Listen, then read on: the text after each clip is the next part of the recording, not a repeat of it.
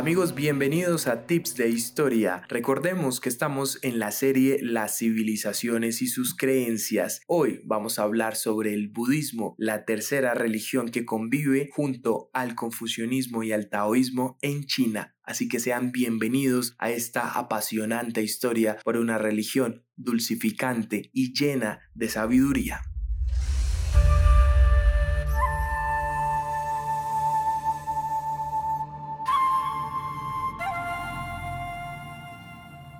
Primero quiero comenzar dando un contexto interesante sobre cómo llegó el budismo a China, ya que el budismo nació fue en donde actualmente se encuentra el país de Nepal. Entonces, para tener ese contacto se necesitó de la ruta de la seda, una ruta comercial, pero también cultural que hacía un gran intercambio entre estos pueblos. Así, de esta manera, llegó la dulcificación y toda esta senda media de la religión o también de la filosofía del budismo a China por medio de un emperador Han que había tenido un sueño que necesitaba que se lo pudieran interpretar. Al día siguiente, pues un emisario de la India llegó porque tenía una entrevista con el emperador y resulta que este emisario le dijo en su interpretación que era Buda quien había tocado a sus sueños y desde ese momento pues comenzó toda la transformación porque el emperador dispuso para que se trajeran una misión desde la India con escrituras, monjes e imágenes de Buda y de esta manera, por medio de esta interpretación, de esta aparición de Buda hacia el emperador amarillo en la China, la China comenzó a tener la senda media y también a luchar contra el sufrimiento humano, que es la clave del budismo.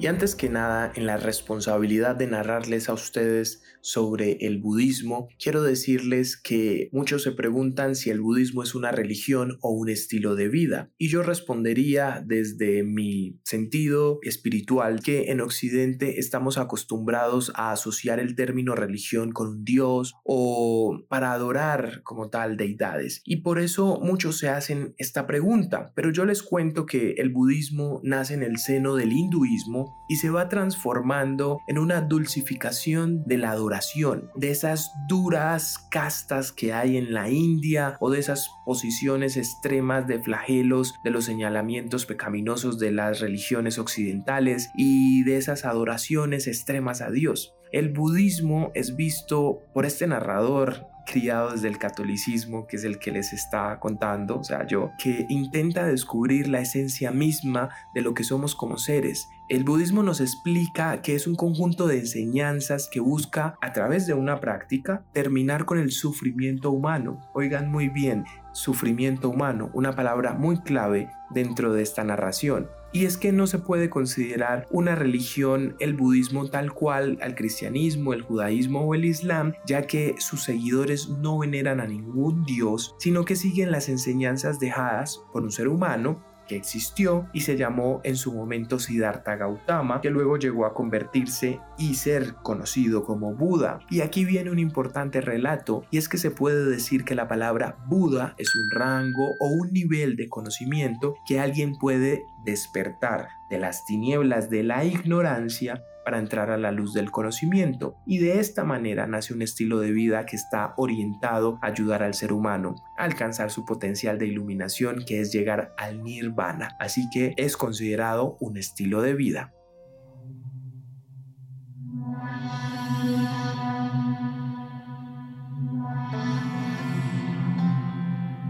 Amigos, pero viene lo más interesante. Les voy a narrar el mito de Gautama Buda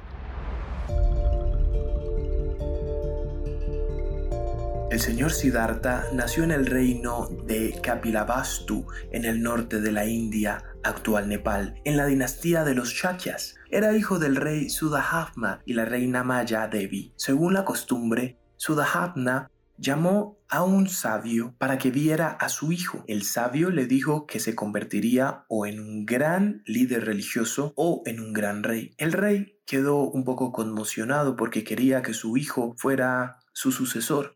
Así que lo alejó de todo lo que tenía que ver con la religión, con los problemas de las personas y lo enclaustró en un palacio jardín de cristal donde tenía oro y donde tenía todos los bienestares que la vida le han podido dar. Pero a pesar de los esfuerzos de su padre, Siddhartha un día salió del palacio, vio cuatro cosas que cambiaron su vida para siempre. Una, un anciano. Dos, un enfermo. 3. Un muerto. Y 4. Un renunciante a todo. Al saber que las primeras tres no eran visiones extrañas, sino el destino inevitable de todos los seres humanos, Siddhartha se conmovió profundamente. A los 30 años decidió renunciar al lujo de la vida del palacio para encontrar la respuesta al problema del dolor y del sufrimiento humano.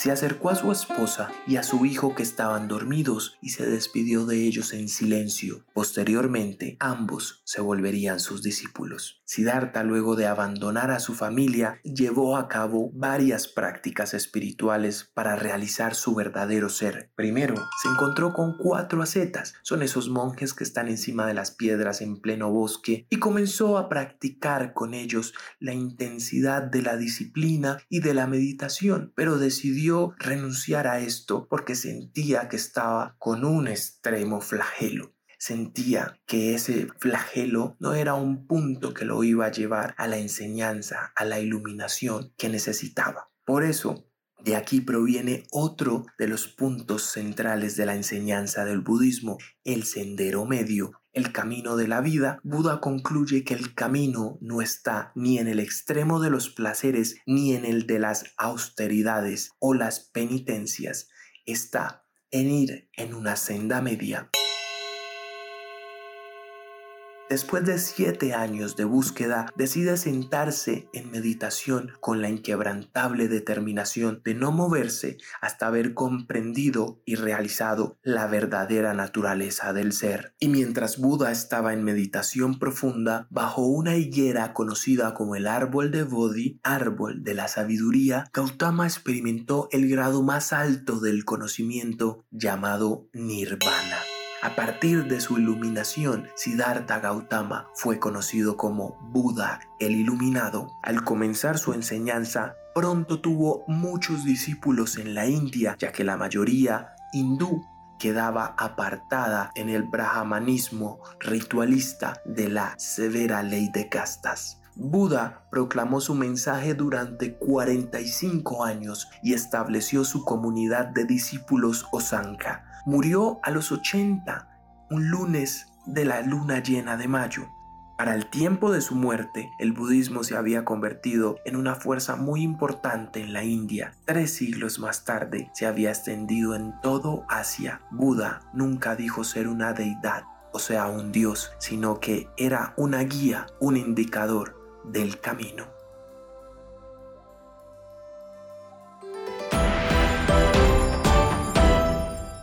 Les cuento las cuatro nobles verdades del budismo, que fue lo que Buda pudo experimentar en ese momento debajo del árbol de Bodhi, que lo llevó precisamente a ser Buda, a la iluminación y a estar por un momento en el nirvana. Primero que todo, ¿qué es el nirvana? Es un plano sin tiempo ni espacio. Imagínense, es algo donde tú puedes llegar a estar libre de volver a reencarnar y por ende vas a carecer de todo sufrimiento por toda la eternidad, debido a que una vez tú reencarnas es porque tienes que volver a aprender algo para poder llegar a ese camino de la iluminación. Y el reencarnar es vivir y el vivir es enfrentarse al sufrimiento. Así que es un estado esencial de una completa sabiduría y de un entendimiento de qué es el universo, de quiénes somos, de qué nos rodea y de cuál es esa verdadera energía suprema que es el todo. Entonces, les resumo estas cuatro nobles verdades que llevaron a la iluminación de Gautama como un Buda. Y el primero es llamado dukkha. Habla que toda la existencia en sí misma es insatisfactoria. O sea, desde que estás vivo, nunca la felicidad es completa. Si fuera completa, no sería felicidad.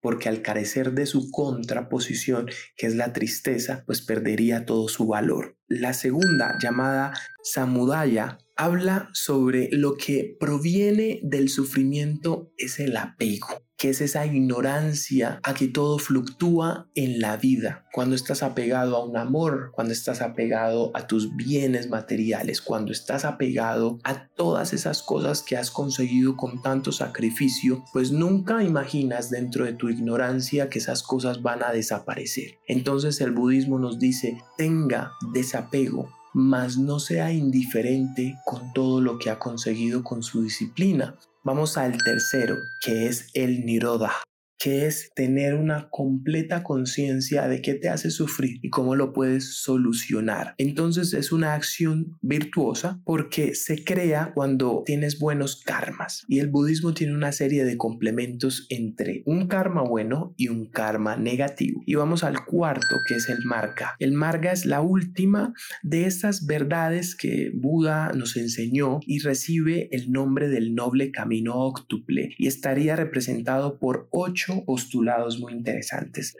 La concentración, un paso que ha tenido previamente la atención, ese esfuerzo a la atención, esa ocupación, la acción, la palabra, el pensamiento y la comprensión.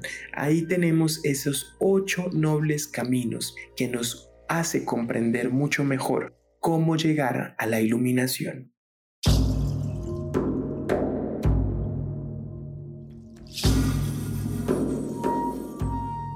Entramos en la sección cosas que probablemente no sabías del budismo en ¿Sabías qué? Primero que todo, no sé si han visto que hay un Buda gordo y un Buda flaco. Y les cuento que el Buda flaco es Siddhartha Gautama y el otro, pues conocido como Hotei, fue un monje budista que vivió hace más de mil años y él es muy admirado por su felicidad, su plenitud o por su sabiduría. Y se trataba de un hombre amoroso, de buen carácter. En China se le conoce como Buda y el parecido a la pronunciación entre Buda y Budai son los responsables de la confusión entre estos dos personajes. En la actualidad su imagen decora numerosos templos, restaurantes y amuletos alrededor del mundo, pero no es el Buda Gautama.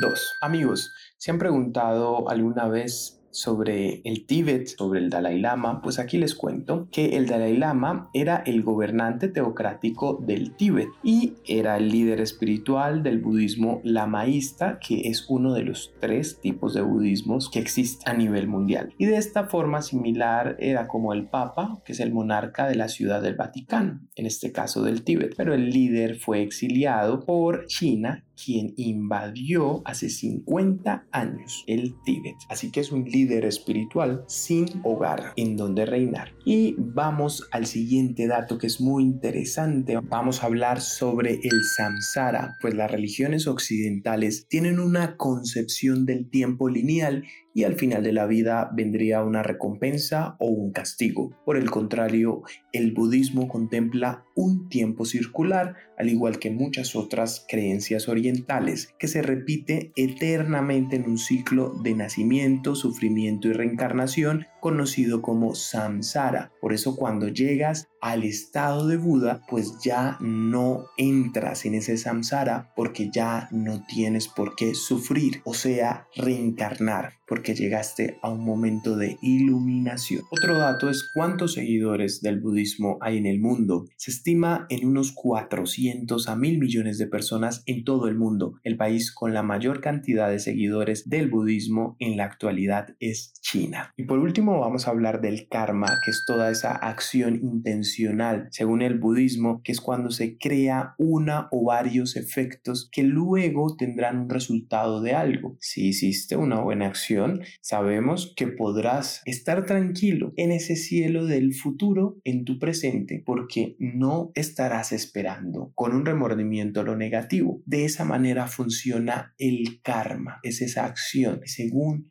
como tú lo apliques, regresará a ti, a tu vida.